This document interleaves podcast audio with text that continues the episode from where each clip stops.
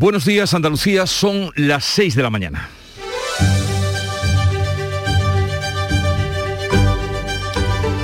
Despierta tu mente, descubre la realidad.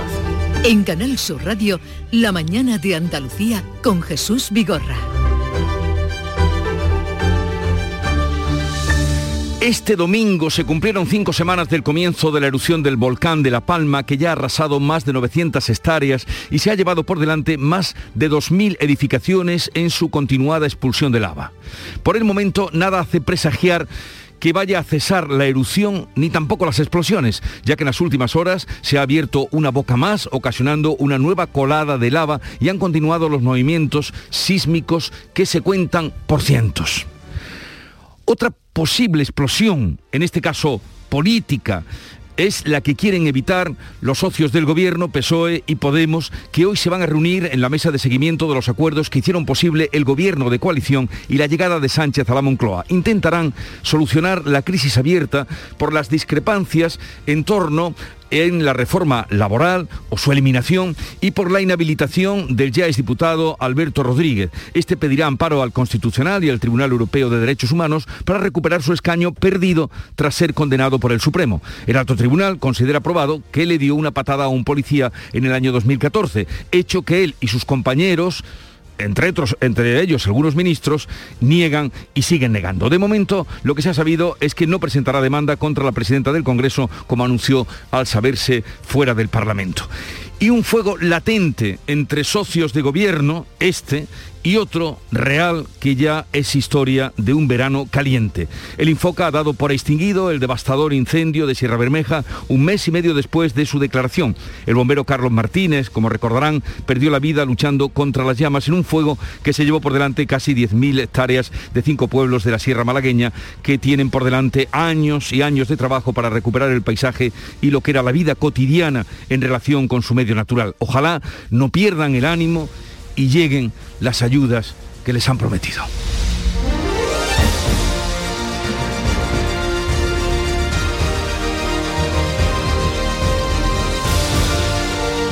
Enseguida les adelantamos las noticias de este lunes 25 de octubre, pero como siempre, lo primero el tiempo. Hoy esperamos cielos poco nubosos en toda Andalucía, salvo en el área del estrecho donde habrá intervalos de nubes bajas matinales. Viento de levante en el litoral mediterráneo, también en el estrecho, las temperaturas con pocos cambios. Vamos a llegar hoy a máximas de 28 grados en Sevilla, 27 en Córdoba en Granada y Huelva 26, 25 en Cádiz, 24 en Jaén y 23 de máxima en Málaga y Almería. Las mínimas entre los 17 grados de Cádiz y los 7 grados en Granada.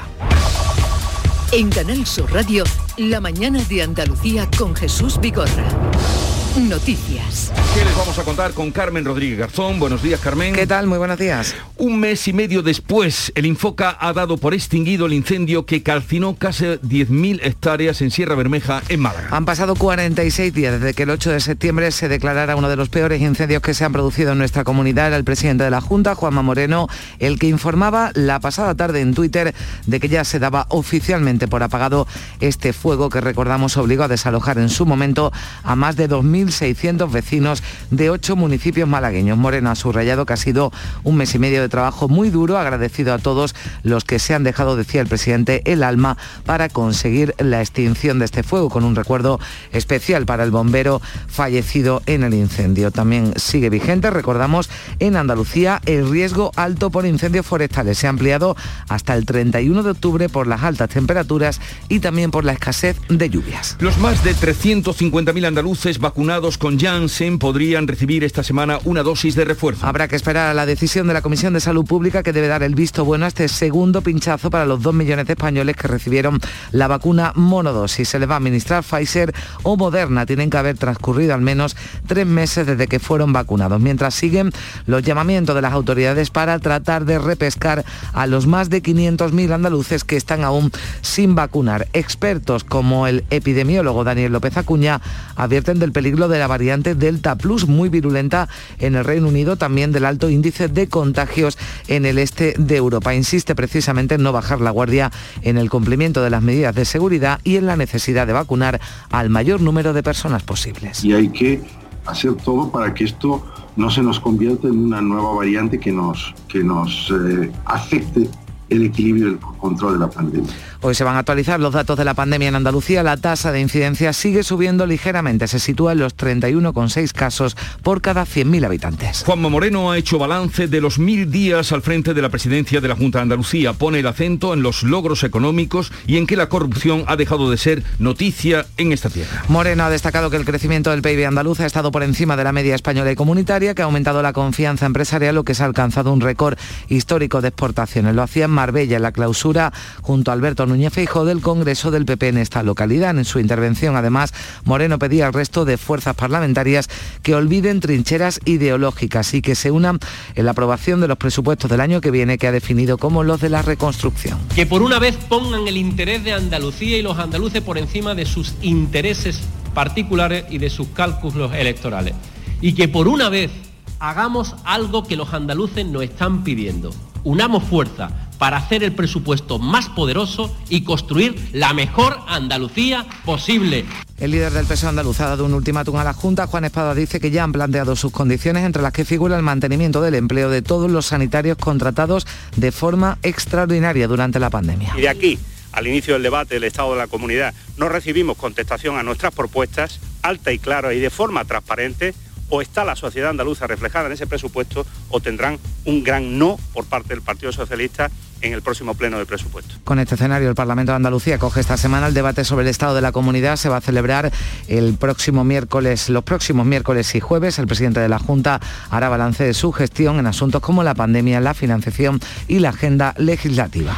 Y no cesa la tensión entre los socios de gobierno de coalición PSOE y Unidas Podemos, que se reunirán este lunes para intentar reconducir la situación tras sus desavenencias por la reforma laboral y la retirada del escaño a Alberto Rodríguez. El ya exdiputado Unidas Podemos ha anunciado este fin de semana que abandona el partido, deja la política, pero acudirá a título personal al Constitucional para recurrir la condena del Supremo, también la decisión de la presidenta del Congreso de retirarle el escaño iré al Tribunal Europeo de Derechos Humanos si en, el, si la estructura jurídica del Estado español no encuentro cobertura y no encuentro justicia.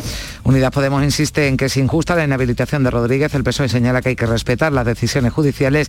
PP y Ciudadanos piden por su parte el cese de Ione Belarra, la ministra de Derechos Sociales que acusaba al Supremo de prevaricar. Por otro lado, Yolanda Díaz, la titular de Trabajo, sigue firme en su propósito de liquidar la reforma laboral del PP antes de que acabe el año, a pesar de la entrada en escena de Nadia Calviño. Desde el PSOE también han puesto la derogación de esa reforma laboral como una de sus prioridades, aunque enfatizan que serán los socialistas quienes la lleven a cabo. En deportes, domingo de victorias en primera para el Sevilla y el Betis. Los verdiblancos sufrieron para amarrar los tres puntos en el Villamarín ante el Rayo Vallecano, pero finalmente venció el Betis 3-2, se afianza el equipo andaluz en puestos europeos. En el Sánchez Pijuán hubo ayer ocho goles, 3-1 al descanso, 5-3 al final. El Sevilla se sitúa en lo alto de la clasificación, empatado con 20 puntos con el Real Madrid. El Granada empató a uno en Pamplona frente a Osasuna, eh, que eh, con un golazo de Montoro en el 90 cayó el Cádiz en casa ante el Alavés. En segunda división, pleno de victorias para los andaluces, el Almería goleaba al Mirandés, se sitúa de nuevo líder de la categoría y el Málaga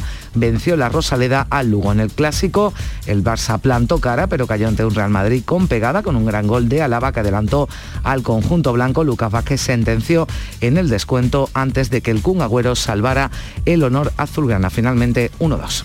Estas son las noticias del primer día de la semana, pero ¿cómo lo cuentan los periódicos? Ya los ha leído para ustedes. Javier Moreno, buenos días. ¿Qué tal? Muy buenos días, Jesús. Hoy tenemos en El Mundo una encuesta, un panel de Sigma 2 dice que Casado mantiene la mayoría y Sánchez se estanca por días. Después, a las seis y media, daremos más detalles de este panel. En el diario El País las comunidades prescinden al menos de 21.000 sanitarios. Y en ABC, Gibraltar continúa su expansión sobre aguas españolas. Dice que el Peñón desarrolla un nuevo complejo residencial que se suma a otros dos proyectos de más de 60.000 metros cuadrados ante el silencio del gobierno. En la prensa de Andalucía, Jesús Carmen, hay varios titulares que tienen que ver con el transporte, con la movilidad. Parece que los diarios se han puesto de acuerdo. En Málaga hoy con el debate de si hay o no camioneros, dice que la falta de camioneros pone en riesgo la campaña de Navidad. Eso en Málaga. Los sindicatos lamentan que las condiciones no mejoran pese a la escasez de conductores. En Granada hoy se hace una radiografía del estacionamiento en la capital. Fíjense, quejas por el elevado precio de los parking de los hospitales. El de PTS cuesta 2,34 euros la hora y el del Virgen de las Nieves vale 2,29. Eh, es un poquito alto ese precio, ¿no? son, son muchos euros para, para estacionar. Es algo que yo creo que se extiende casi por toda la por toda Andalucía y con la consiguiente queja ¿no? de los usuarios. Uno además seguramente no va a un hospital. Sobre todo cuando vas a los hospitales, ¿no, Carmen? Efectivamente. En Diario de Cádiz, la Bahía de Cádiz fracasa en su apuesta por el transporte público. En apenas seis años se han reducido en 400.000 los viajes en tren y en autobús. Y ese titular que comentábamos en la redacción, que nos ha costado trabajito descifrar, el del Huelva Información, el Gobierno aprueba la DIA para el desarrollo del proyecto Zeus. ¿Qué quiere decir? Que ha aprobado la declaración de impacto ambiental para un proyecto de drones, de un centro de ensayo de sistemas no tripulados. La instalación va a contar con dos pistas, dos hangares y un edificio de control. Y por último, en este avance de lo que dicen los periódicos en el Día de Córdoba, la edición del centenario cierra con casi 63.000 visitas a los patios. Bueno, y la agenda del día, la agenda informativa del día que tenemos. Bueno, pues Pablo Ruiz Picasso cumpliría hoy años, nació en Málaga un 25 de octubre de 1881, murió en abril del 73, por tanto en dos años se cumple medio siglo de su fallecimiento, pero ya hoy se constituye en el Reina Sofía de Madrid la Comisión Nacional del 50 aniversario de la muerte del pintor malagueño. Va a estar el presidente del gobierno. Hoy tenemos en Sevilla al ministro del Interior, a Fernando Grande Marlasca. Se va a reunir con el delegado del gobierno en Andalucía y va a presidir un acto de entrega de reconocimientos a las víctimas del terrorismo. Un acto, recordamos que viene después de de la polémica de mm. las palabras de Otegui de la, de la semana pasada. También anotamos que en unos días va a comenzar la cumbre del clima en Glasgow, en Escocia, la COP26. La agencia EFE está haciendo una radiografía climática de las autonomías y hay resultados muy dispares que vamos a conocer hoy. Todas mejoran, dice, en estrategia y adaptación ambiental, pero solamente hay tres que a día de hoy tienen una ley propia de cambio climático. Andalucía, Cataluña y Baleares. Y un último apunte, Jesús. No sé si te suena el nombre de Sara Gilbert. Es profesora de vacunología en Oxford, en la Universidad de Oxford, y es desarrolladora, por cierto, de una vacuna de AstraZeneca contra la COVID-19. Hoy va a estar en España, va a participar en un encuentro de la farmacéutica sobre el valor de la investigación para afrontar los retos sanitarios. Esos nombres que son muy desconocidos, pero mira el trabajo tan importante que claro, Sara Gilbert. Para todos y para la humanidad. Eh, y el día cómo amaneció, Charo Padilla, en pues el Club de los Primeros. Buenos días, nuestros nombres de los oyentes del Club de los Primeros también son muy desconocidos, pero son muy importantes también para el día a día y para que cuando se levante el resto de la humanidad todo esté colocado en su sitio. Por ejemplo, en Candy, que trabaja en un hotel en Antequera, y digo, pero ya va a limpiar la habitación y digo, no, ahora están dormidos. Ahora voy a preparar el bar y una vez que se prepara el bar, pues ya empieza los cartelitos, entre usted, no entre usted. ¿eh? Y luego también hemos estado en Mazagón, en una finca de Mazagón, eh, donde Rafael está fumigando los naranjos, que de, aquí a nada vamos a comernos las naranjas más ricas que se pueda tomar en Andalucía. Qué bueno. ¿Eh? Gente que trabaja y que hace por los demás. ¿No? Va a preparar el bar. Sí, sobre todo en un lunes. sobre todo en un lunes. Luego cotillea mucho le pregunto a la gente que ha hecho el fin de semana. Ha habido de todo, bautizo, playa, comuniones, hasta una parcelita cuidando los pimientos, los tomates. Me gusta cotillear los lunes. ¿Tú qué has hecho? Claro, adiós. Cada mañana, ya saben, eh, comienza a las 5 este programa La Mañana Andalucía y en su club de los primeros ahí estará Charo Padilla. Pues eso, hablando con ustedes. Y vamos ahora a adelantarles algo, pero lo primero, con un poco de música, la que nos llega desde Canal Fiesta Radio. Es que me encantas tanto, si me miras mientras canto, se me pone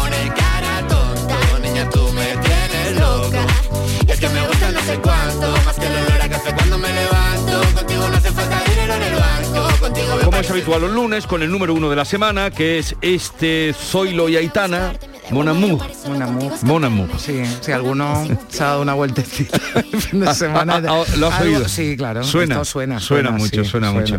Bueno, ha- ha hecho Carmen ha hecho una vida urbanita y por eso le, le suena este tema número uno. O sea que Canal Fiesta está en la onda, como ya he siempre. contado yo también, como Charo, lo que, como le cuentan los oyentes a Charo lo que hace el fin de semana. Esta mañana mm, ya lo dábamos en titulares. Ha quedado extinguido, mm, esa es la declaración del fuego que tanto sufrimos ahí en Sierra Bermeja, en la Sierra de Málaga, y es por eso que hablaremos con la consejera de Agricultura, Pesca y Ganadería, Carmen Crespo.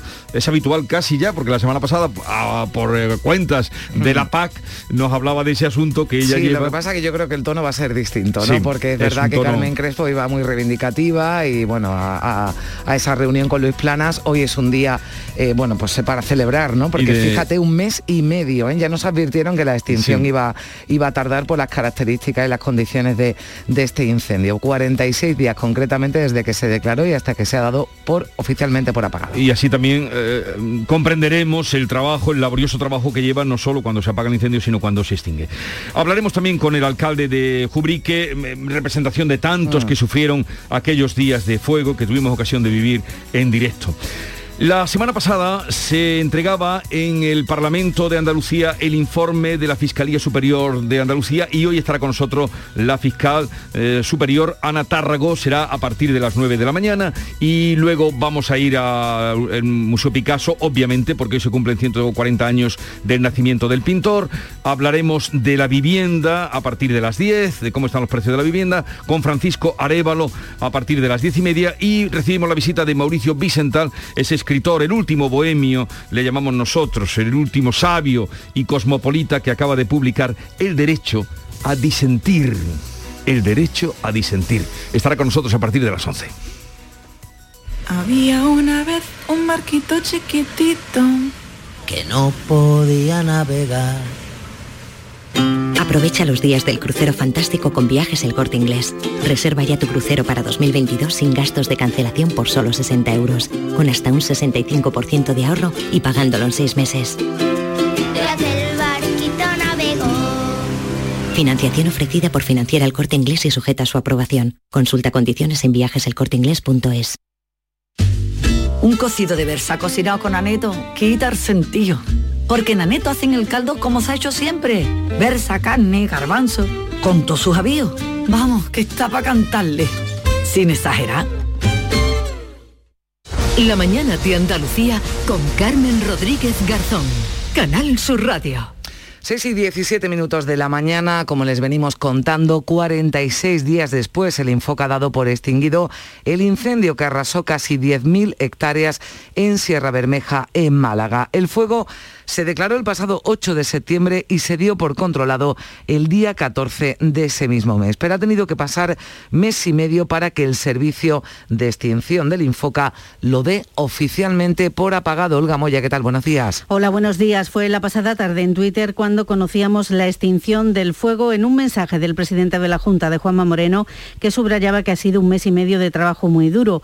Ha agradecido a todos los que se han dejado el alma para conseguirlo y tenía un recuerdo especial para el bombero forestal fallecido. Recuperaremos Sierra Bermeja, ha señalado el presidente en ese mensaje. Este fuego, calificado como de sexta generación por sus características, ha calcinado casi 10.000 hectáreas. El incendio obligó a evacuar a más de 2.600 personas de ocho municipios malagueños en las zonas de Sierra Bermeja y el Valle del Genal, Jubrique, Genalguacil, Pujerra, Júzcar, Alpandeire y Faraján, además de parte de la población de urbanizaciones de Estepona y Benavis. Pues ya ha ese incendio en Sierra Bermeja, pero recordamos que hasta el 31 de octubre está en vigor el periodo de alto riesgo de incendios forestales en Andalucía. Se ha ampliado 15 días más el plazo establecido tradicionalmente desde el 1 de junio hasta el 15 de octubre, una medida que responde a las altas temperaturas que se están registrando durante este mes y también las bajas precipitaciones acumuladas durante el verano. Y estamos eh, pendientes también un día más de la isla de La Palma porque lejos de remitir el volcán ha alcanzado las cinco semanas de erupción a plena potencia con una nueva colada y un salidero abierto bajo el cono secundario del que emana abundante lava líquida. Los terremotos son constantes, más de 100 este domingo. Hace unas horas se ha producido un desprendimiento de tierra cerca del barrio del Charco. Sigue de cerca la situación Miguel Ángel Morcuende, el director técnico del Plan de Emergencias Volcánico. al objeto de poder despejar cuanto antes la entrada de la carretera hacia Puerto Naus y también para poder evaluar si es preciso hacer algún- alguna labor para la erradicación de piedras sueltas en, parte- en la parte elevada de este risco. El nuevo río de lava se ha llevado por delante las pocas casas que quedaban en pie del núcleo de las Manchas, el más cercano al volcán y uno de los primeros que se evacuó. El portavoz del Instituto Vulcanológico de Canarias, David Calvo, está junto con sus compañeros pendiente de las trayectorias. Parece que una nueva colada está siendo alimentada hacia el sur de, de, la zona en la que ya había coladas previas, nuevamente hacia la zona de las manchas sería, y todo debido a que, según parece, una de las bocas que solo estaba emitiendo cenizas y piroclastos ha, ha comenzado también a emitir coladas de lava. Y Andalucía completa, ha completado su primer fin de semana sin restricciones desde hace año y medio, sin limitaciones de horarios en toda la comunidad tras sumarse la pasada semana a Almería a esa nueva normalidad. Ya saben, la única provincia que quedaba. Comensales, turistas y paseantes han llenado calles, bares y restaurantes para alivio de la hostelería. Ha mejorado un poquito, ha mejorado un poquito, pero no todo lo que de verdad se querríamos tener, claro está, ¿no? Pues ya no hacía falta, además los andaluces, los españoles nos gusta salir, nos gustan las terrazas, nos gusta divertirnos, la cerveza y eso está Pues mucho ambiente durante el fin de semana por las calles de toda Andalucía, aunque esa nueva normalidad, ya saben, deja también incumplimientos. En Granada se han desalojado dos establecimientos en la zona de Pedro Antonio de Alarcón por exceso de aforo y admisión de menores de edad. La policía vigila cada fin de semana las zonas em, de marcha y en Sevilla la policía local ha desalojado a 1.135 personas del interior de dos discotecas. Incumplían las medidas anti-COVID, una de ellas ubicada en la Plaza de la Encarnación, en pleno centro de la ciudad, y en la Plaza de la Legión, la otra también en el centro. Hoy vamos a conocer los nuevos datos del coronavirus. Los últimos ofrecidos el pasado sábado muestran un aumento de la incidencia, pero también de los contagios y los fallecidos por COVID en Andalucía. La tasa de incidencia acumulada ha subido medio punto y se se sitúa en los 31 casos por cada 100.000 habitantes y también han aumentado en 7 los positivos.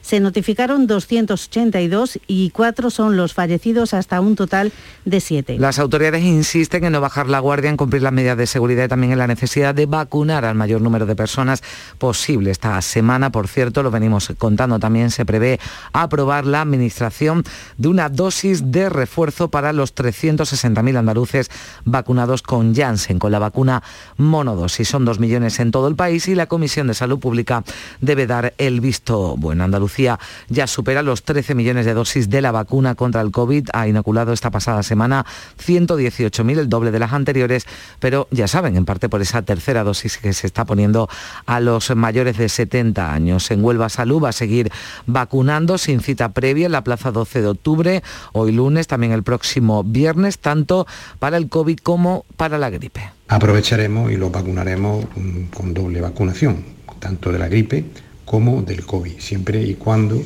eh, tengan más de 70 años. En el mundo siguen muriendo 50.000 personas a la semana por COVID, sin contar además los casos que no se registran. El director general de la Organización Mundial de la Salud, Tedros Adhanom, advertía este domingo que mientras no haya vacunas para todos, la pandemia está lejos de acabar. The pandemic will end when the world chooses la pandemia acabará cuando el mundo elija acabarla. Está en nuestras manos. Tenemos todas las herramientas que necesitamos de salud pública y médicas, pero el mundo no las ha usado bien. Y en Madrid los niños no tendrán que llevar las mascarillas en el recreo desde este lunes, siempre que puedan guardar una distancia de metro y medio. Una medida vista con recelo por algunos expertos ante el repunte de contagios en niños en las últimas semanas. Este debate lo aceleró la comunidad madrileña la semana pasada cuando decidió de motu propio tomar esa decisión. Son las 6 y 23 minutos. El Parlamento de Andalucía acoge esta semana el debate sobre el estado de la comunidad. Se va a celebrar los días 27 y 28, es decir, miércoles y jueves próximos. El presidente de la Junta, Juanma Moreno, hará balance de su gestión en asuntos como la pandemia, la financiación y la agenda legislativa. Ya este domingo Moreno hacía balance de los mil días cumplidos al frente de la presidencia de la Junta. Subrayaba que la corrupción ha dejado de ser noticia en nuestra tierra cuando se habla del gobierno andaluz y repasaba también algunos logros económicos como el crecimiento del PIB andaluz o el liderazgo nacional en creación de empleo. Argumentos junto con la experiencia acumulada que le han llevado a plantear su fortaleza para continuar con su Mil días después tengo toda la ilusión, tengo todas las ganas y algo que me faltaba antes, tengo toda la experiencia y todo el equipo para estar mil, dos mil, tres mil, cuatro mil días gobernando, mejorando y construyendo el futuro de Andalucía juntos, junto a los andaluces y junto a mis compañeros. Y en clave nacional, en la crónica política, PSOE y Unidas Podemos se van a reunir hoy lunes en la mesa de seguimiento del acuerdo gubernamental. Van a intentar solucionar la crisis abierta por sus discrepancias sobre cómo derogar la reforma laboral y también por la reacción airada de Podemos en la inhabilitación de su ya exdiputado Alberto Rodríguez. Yolanda Díaz, la titular de trabajo, la vicepresidenta, sigue firme en su propósito de liquidar la reforma laboral del PP antes de que acabe el año a pesar de la entrada en, en escena de la titular de Economía, Nadia en una decisión inalterable para este mismo año, la derogación de la reforma laboral del Partido Popular. Y este es el mensaje que le quiero mandar a las personas trabajadoras de este país. Vamos a derogar la reforma laboral a pesar de todas las resistencias, que las hay y son muchas. Pero además de la reforma laboral, como venimos contando, la tensión entre los socios de gobierno es máxima por la decisión de la presidenta del Congreso, Merichel Batet, de retirar el escaño Alberto Rodríguez, que ha anunciado este fin de semana que abandona el partido. No va a presentar finalmente una querella contra Merichel Batet, contra la presidenta del Congreso en el Supremo. Va a optar por dos recursos ante el Constitucional, contra la sentencia y contra la decisión de Batet, pero como decimos, no se va a querellar contra la presidenta del Congreso. Desde Unidas eh, Podemos mantienen su rechazo a esas decisiones, a la judicial y también a la de la presidenta de la Cámara Baja, mientras los socialistas coinciden en que una sentencia siempre se puede recurrir, pero hay que respetarla, lo decía el secretario de Organización del PSOE Santo Cerda. Este partido respalda totalmente a la presidenta del Congreso en el cumplimiento escrupuloso de la ley. Las sentencias se recurren, pero no se incumplen. Desde el PP insisten en pedir la dimisión de la ministra de Derechos Sociales por tachar de prevaricador al Tribunal Supremo. No se pronunciaba sobre este asunto el presidente del Gobierno, Pedro Sánchez, que este domingo clausuraba el Congreso del PSOE de Extremadura y allí anunciaba nuevas medidas que se van a aprobar mañana martes en el próximo Consejo de Ministros, como la primera ley de vivienda de la democracia. Prohibir la enajenación de vivienda social a los fondos de inversión especulativos, como han hecho algunos de los territorios de nuestro país. No se va a desamortizar nunca más la vivienda pública en nuestro país. Y en el plan de alquiler que tenemos eh, planteado de 100.000 viviendas a construir durante los próximos años, el 30%, es decir, 30.000 viviendas, serán para los jóvenes vivienda social en alquiler para lograr reducir la edad de emancipación de nuestros jóvenes. También va a aprobar el Gobierno en su reunión de mañana un nuevo Real Decreto para paliar los efectos del alto precio de la electricidad que hoy vuelve a subir, va a alcanzar los 225 euros con 36 el megavatio hora, 6 y 27 minutos. La mañana de Andalucía. El programa del Yoyo. Un programa en el que nos gusta reírnos prácticamente de todo, con momentos muy surrealistas, historias imposibles y mis ocurrencias, claro. El programa del Yoyo Disfruta del lado amable de la vida. De lunes a jueves desde las 10 de la noche. Quédate en Canal Sur Radio, la radio de Andalucía.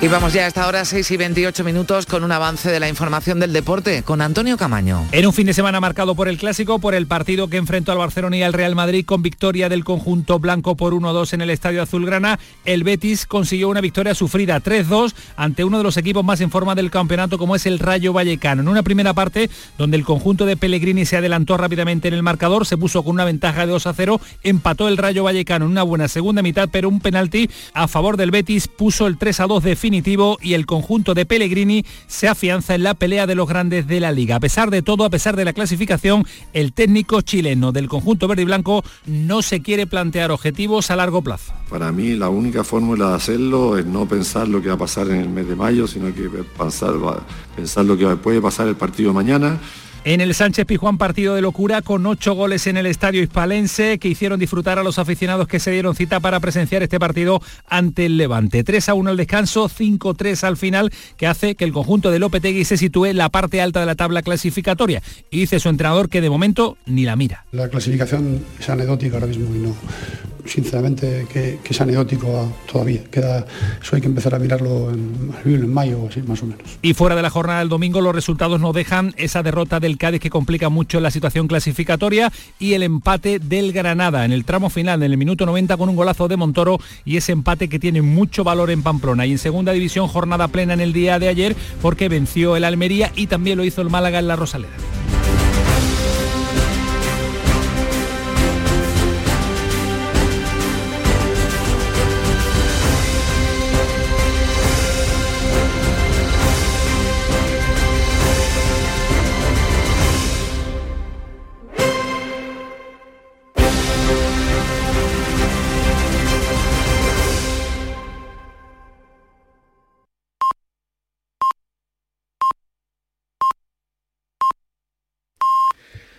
Andalucía son las seis y media de la mañana.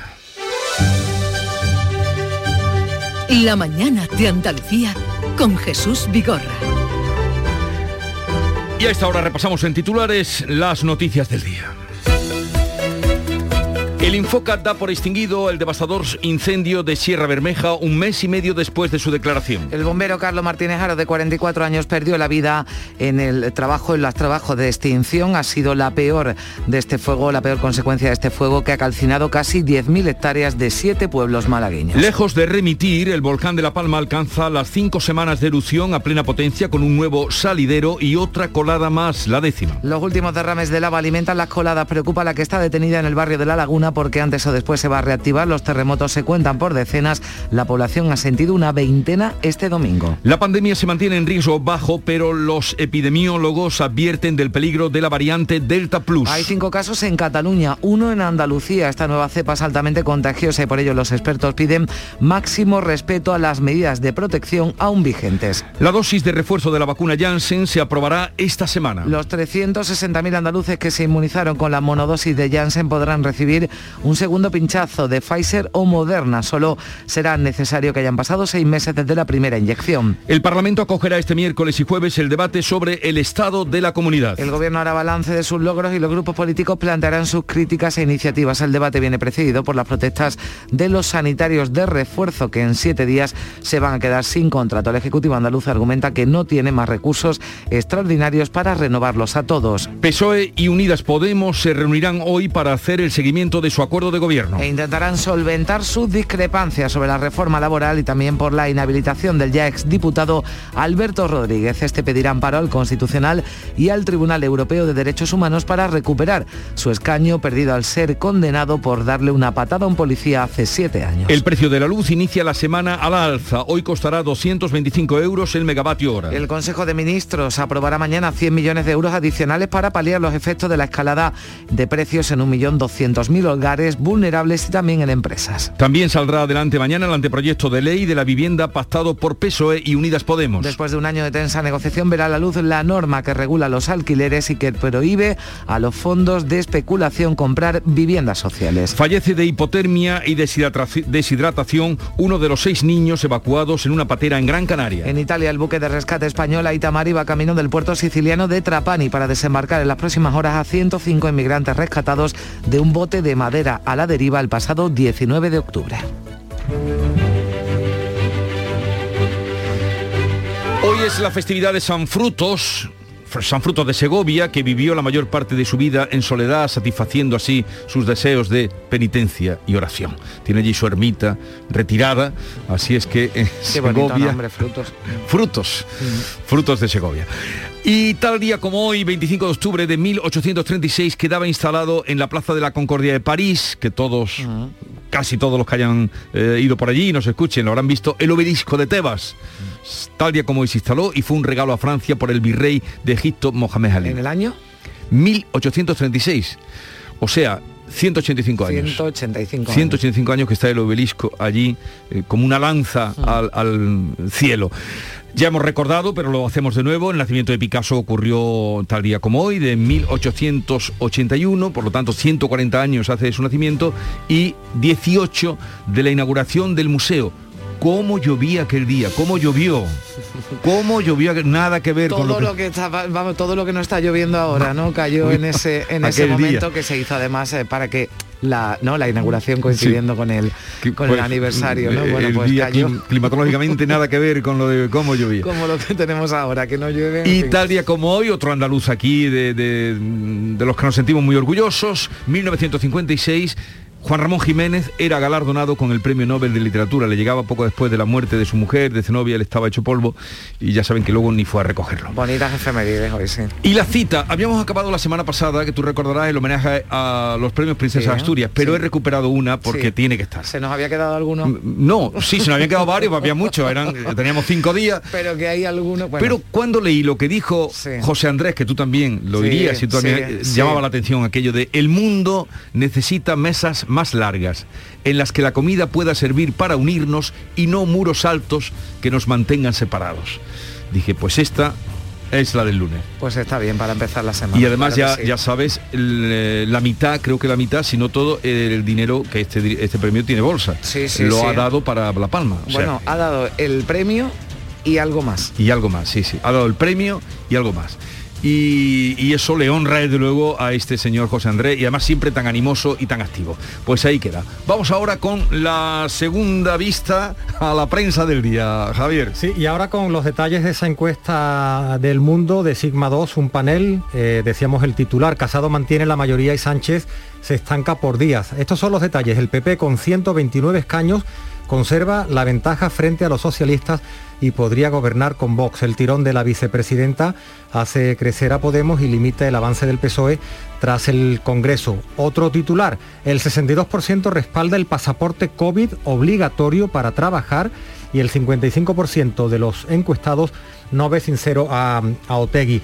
En el diario El País las comunidades prescinden al menos de 21.000 sanitarios, un titular que llega pues después de los aplausos estamos viendo cómo, cómo empiezan a llegar lo- los recortes. Dice que el descenso de la COVID precipita el recorte de profesionales contratados como refuerzo por la pandemia, que llegaron, fíjate Jesús, a superar los 80.000 en toda España. Aquí en Mm. Andalucía fueron, fueron 20.000. En ABC Gibraltar continúa su expansión sobre aguas españoles.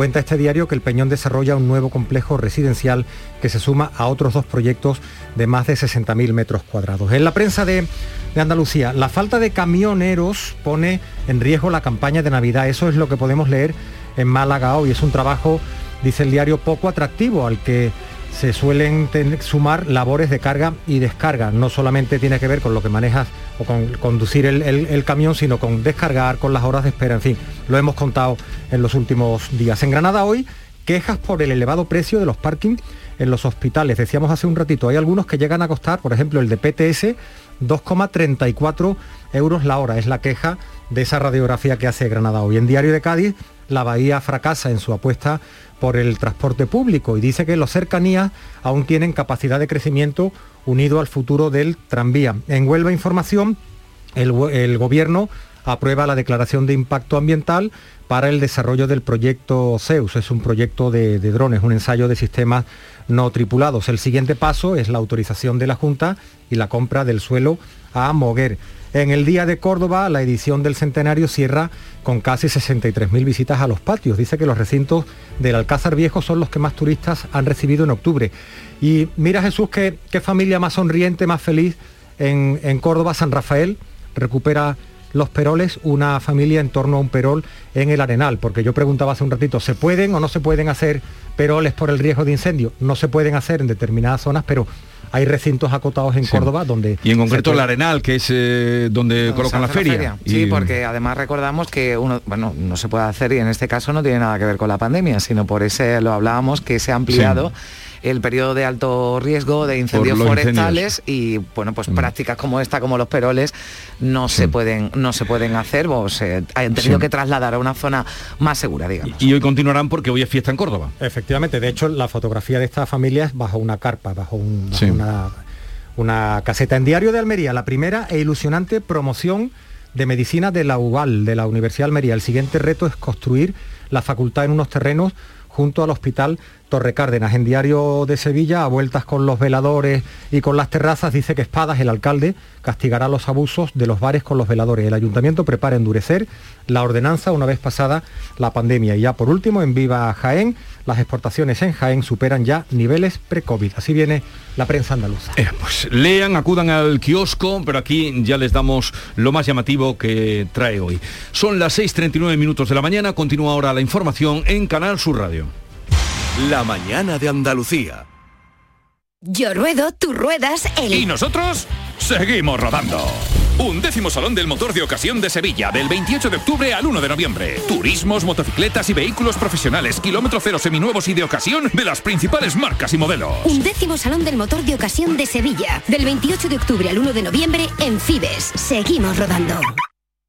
En la tarde de Canal Sur Radio con Mariló Maldonado tienes el repaso a la actualidad de la mañana con la sobremesa más divertida y picante, con historias y entrevistas que te interesan, una radio emocionante y cercana. La tarde de Canal Sur Radio con Mariló Maldonado. De lunes a viernes desde las 3 de la tarde. Quédate en Canal Sur Radio, la radio de Andalucía. La mañana de Andalucía con Carmen Rodríguez Garzón. Canal Sur Radio. 7 menos 20 minutos de la mañana, el comisario de Economía de la Unión Europea, Paolo Gentiloni, viaja a España. Se va a ver entre hoy y mañana con el presidente Pedro Sánchez, también con el ministro de Seguridad Social, José Luis Escriba, y con la vicepresidenta y ministra de Trabajo, Yolanda Díaz, junto con Nadia Calviño, con la otra vicepresidenta, la vicepresidenta económica, va a visitar un proyecto sufragado con parte de los 1.500 millones de euros asignados en el Plan de Recuperación Español para el desarrollo de infraestructuras de movilidad sostenible en las zonas urbanas de España. O también en la agenda de hoy está en Sevilla el ministro del Interior, Fernando Grande Marlasca, se va a reunir con el delegado del Gobierno de Andalucía, va a presidir además el acto de entrega de seis grandes cruces y 14 encomiendas de la Real Orden de Reconocimiento a las víctimas del terrorismo. Y tenemos que hablar de una nueva tragedia en el mar porque ha fallecido uno de los seis niños evacuados este domingo en helicóptero en un hospital de Gran Canaria desde una patera que era localizada al sur de la isla. Este niño presentaba un cuadro importante de deshidratación e hipotermia, como decimos, finalmente ha fallecido. La patera había sido localizada la pasada tarde a 200 kilómetros de Gran Canaria. Salvamento Marítimo organizó el traslado urgente por helicóptero de los ocho casos más graves. Dos bebés, cuatro niños y dos adultos. También ha muerto otro inmigrante que trataba de llegar a nuestras costas, ocurrido en Melilla. Se trata de un joven marroquí que era rescatado, su cuerpo por la Guardia Civil. Desde marzo de 2020 Marruecos, ya saben, cerró la frontera terrestre con Ceuta y Melilla son ya más de una decena los fallecidos en su intento de acceder a las dos ciudades eh, españolas del norte de África, ya sea a nado, en patera o en moto acuática. Y por fin podrá desembarcar en Sicilia el barco de salvamento marítimo humanitario Aitamari. En el viajan 105 personas que fueron rescatadas el pasado martes en el Mediterráneo. Seis días ha tardado la ONG en conseguir un permiso para desembarcar y esta era la reacción de alegría de los supervivientes.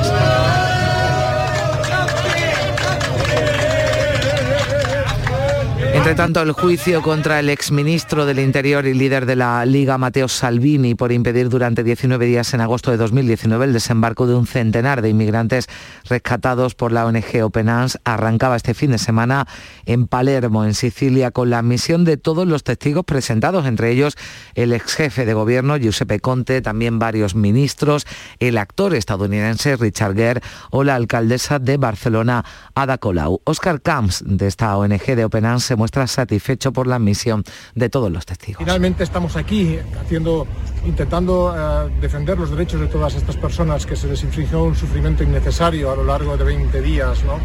Eh, este es el primer paso de muchos. Hoy se han admitido todas nuestras pruebas y también todos nuestros testigos, así es que estamos muy contentos y satisfechos de cómo van las cosas.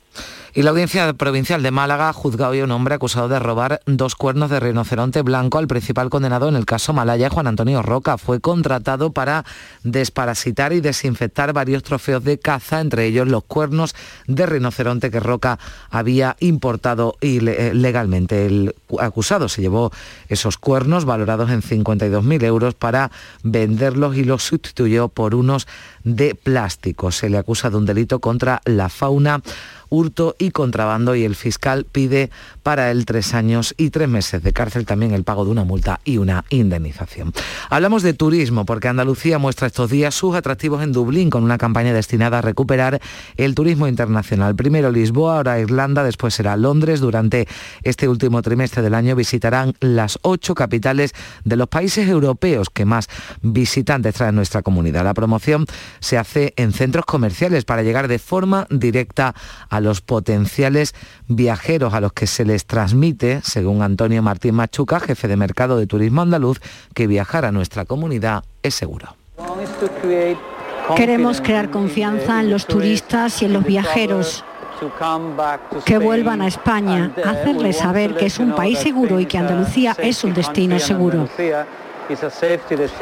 Y los eventos deportivos atraen a viajeros fuera de la temporada alta. Este fin de semana concluido en las instalaciones hípicas de Montemedio de Vejer, en Cádiz, un campeonato de saltos. El vicepresidente de la Junta y consejero de Turismo, Juan Marín, destacaba que Andalucía es la comunidad con mayor número de participantes en la red de destinos turísticos inteligentes. Este tipo de eventos atrae un turismo internacional muy potente.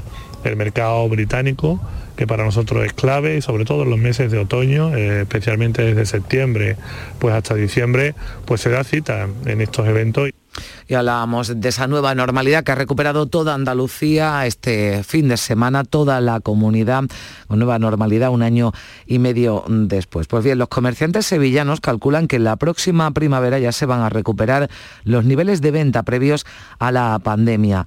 Esa normalidad se nota sobre todo en los negocios que venden artículos de Semana Santa o de feria. Empiezan a venir y han encargado túnicas y van preguntando, se ve otro ambiente, lógicamente. En Sevilla, el señor del Camprodés se encuentra ya en la parroquia de la Candelaria tras el traslado desde el vecino barrio de los Pajaritos el pasado sábado. Los vecinos de la Candelaria contentos de tenerlo más cerca hasta el sábado, cuando de nuevo será trasladado a la parroquia de otro barrio sevillano del Cerro. Un barrio donde he crecido, eh, la iglesia donde hice la comunión y es lo que representa el Gran Poder para nosotros y para mi familia. Vivimos con fervor otras imágenes, pero el Gran Poder representa, es, muy grande. La misión del Gran Poder pone en el mapa una zona de Sevilla con graves carencias y que sirve para acercar más a los ciudadanos a los barrios que la conforman, como explica Salvador Muñiz, el presidente de la Asociación Tres Barrios. Para nosotros es un honor porque eh, el tratamiento que se tiene hacia los vecinos y los vecinos hacia los que vienen están siendo muy correctos, muy bonitos. Me siento orgulloso de que mi barrio sea capaz de llevar a cabo esa labor, que de hecho la lleva normalmente. Y hablamos eh, una vez más de materiales que faltan a la de microchips, también de materiales para la construcción, que conocemos en las últimas semanas, pues se suma ahora la escasez de vidrio.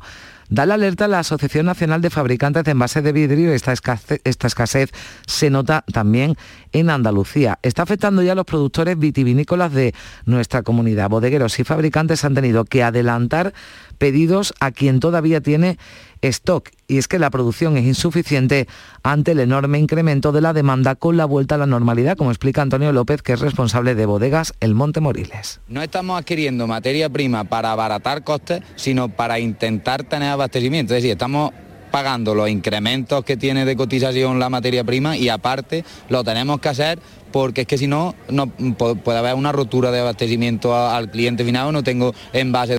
Y la falta de componentes electrónicos está afectando también a las fábricas de electrodomésticos. Empiezan a notarse retrasos en el suministro de lavadoras, lavavajillas y también videoconsolas y teléfonos móviles.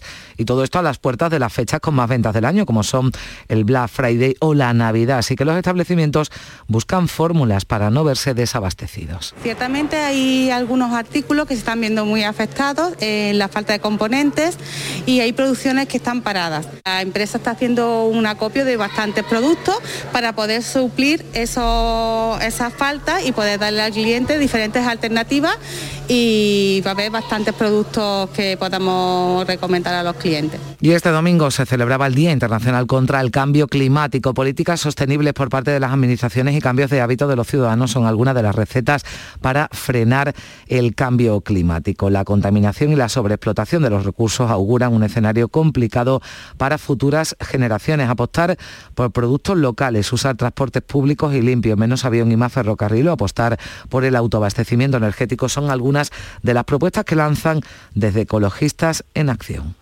Que ahora mismo estamos en un momento crucial para que las administraciones, en vez de mirar para otro lado, pues empiecen a poner las pilas en materia de energía, en materia de movilidad, en materia de alimentación y empezar a, a cambiar esto, porque si no lo cambiamos, nuestras generaciones futuras lo van a pasar realmente mal.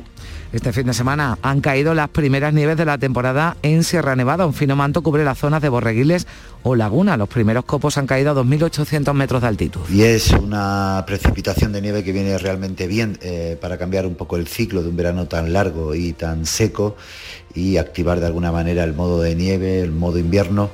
Y nuestro compañero de Canal Sur en Cádiz, Juan Manzorro, ha recibido este fin de semana la medalla de oro de la ciudad de Vejer ha escrito un emotivo agradecimiento que ha leído su esposa, nuestra también compañera Mónica de Ramón. La distinción que hoy me concede el ayuntamiento, que representa a todos los ciudadanos, no es otra cosa que un gesto de enorme generosidad que tienen conmigo y que yo interpreto como un impulso en mi lucha contra el cáncer del que me estoy recuperando progresivamente, con el aliento incansable de Mónica.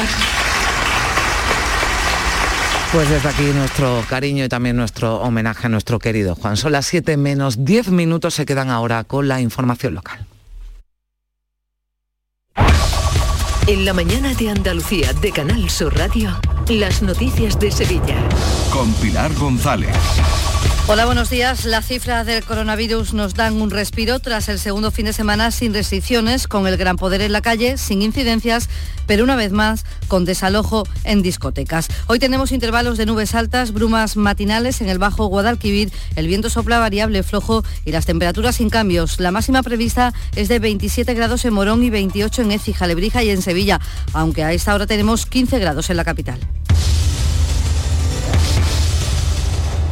Porque realizar una obra eficaz y eficiente en Sevilla es posible. Revesan. Contamos y trabajamos con arquitectos, administradores de fincas y para particulares, llevando a cabo sus proyectos con la calidad y seriedad que nos caracteriza. Contáctenos en revesan.es. Revesan, transformando Sevilla. El rocío es pasión, es arte y devoción. Del 30 de septiembre al 14 de noviembre, Jubilar Rocío. Exposiciones, conciertos y conferencias en honor a la Reina de las Marismas. Toda la información en jubilarrocío.com. En Canal Sur Radio, las noticias de Sevilla.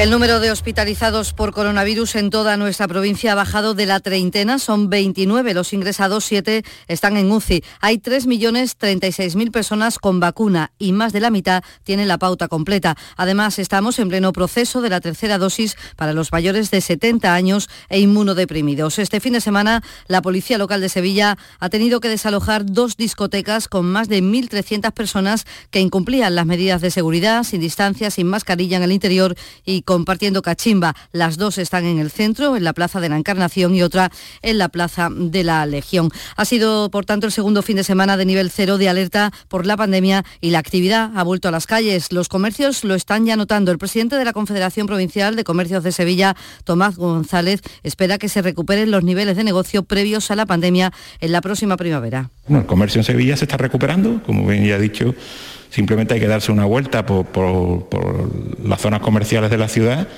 y volvemos a ver esa, esa afluencia de público.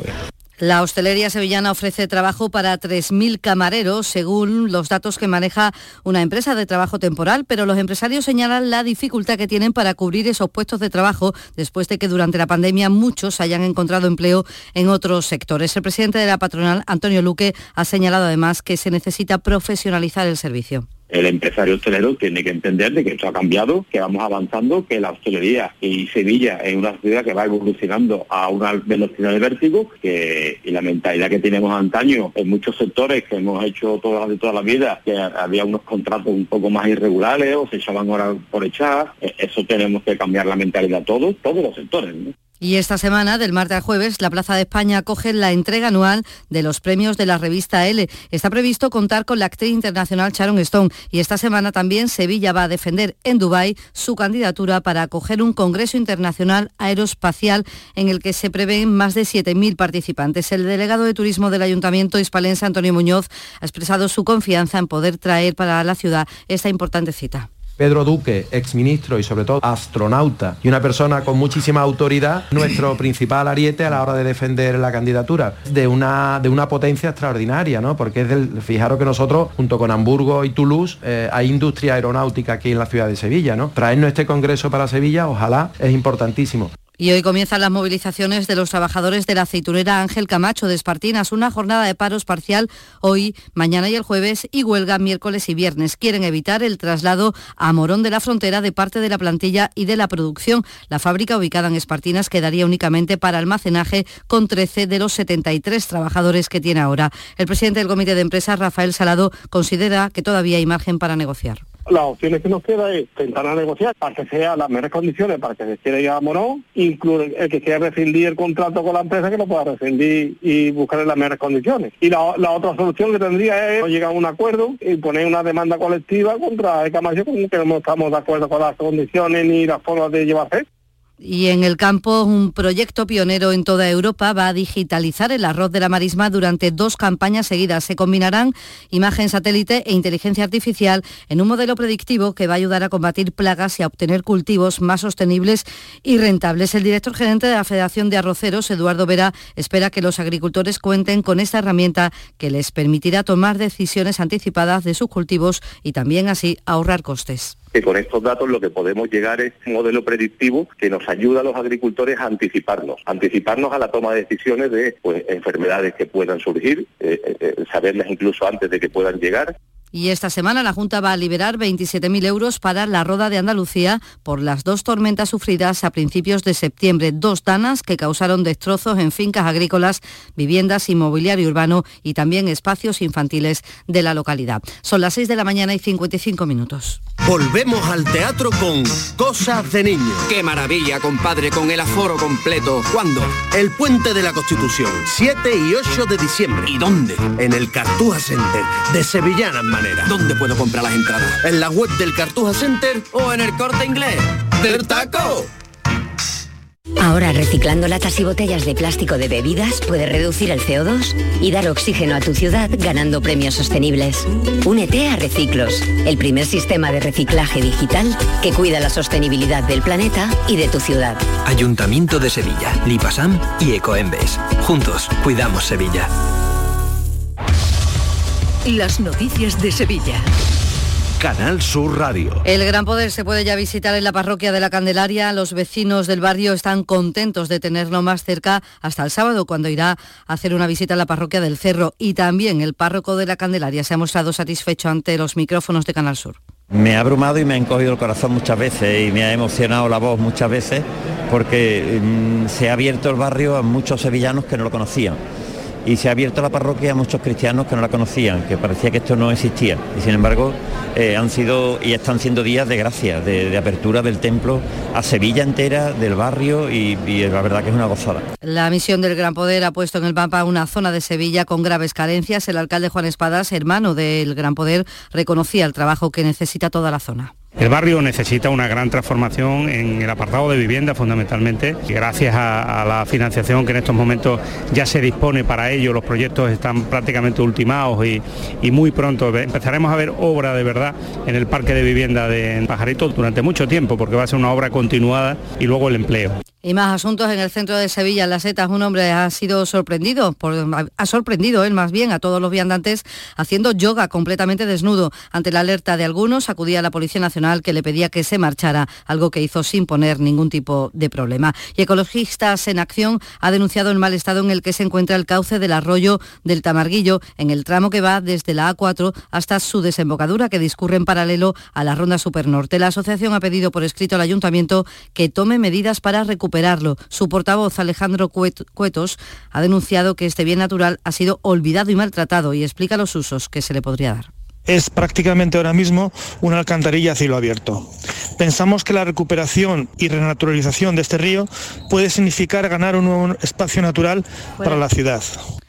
El espacio Santa Clara acoge este lunes y mañana martes una jornada sobre el papel del arte en los retos climáticos y sociales ante el cambio climático. Y en el Alcázar de Sevilla se ha reabierto la fuente del Jardín del Príncipe tras finalizar la restauración que ha costado 33.500 euros. Es un espacio anexo al Jardín de las Flores. Les contamos también que la Feria del Libro de Sevilla a lo largo de esta semana se van a celebrar diálogos con autores locales o instalados en la capital hispalense que dará cuenta del momento de expansión que viven las letras sevillanas, diálogos con escritores que forman parte de una generación de autores contemporáneos que comparten una mirada literaria poco convencional. Todo esto en la Plaza Nueva de Sevilla. Vamos ya con el deporte. Antonio Camaño, adelante. Domingo de victorias ah, para Sevilla y Betis en el Sánchez Pijuán, partido de locura con ocho goles y donde los aficionados al Pijuán disfrutaron con uno de sus encuentros más abiertos y locos desde que Jules Lopetegui es entrenador del conjunto andaluz. Mientras tanto, el Betis sufrió en casa en el Benito Villavarín para ganar a uno de los conjuntos más en forma y revelación de la temporada como es el Rayo Vallecano. 3-2 en un partido donde el Betis se adelantó 2-0 en el marcador, logró empatar el Rayo Vallecano a 2 y en el tramo final un penalti, un gol del Betis le da la victoria y sitúa al conjunto de Pellegrini afianzado en la zona europea. Y en la agenda del día notamos que el ministro de Interior, Grande Marlasca, entrega hoy en Sevilla seis grandes cruces y 14 encomiendas de la Real Orden del Reconocimiento Civil a las víctimas del terrorismo. A esta hora 14 grados en los Palacios, 15 en Sevilla.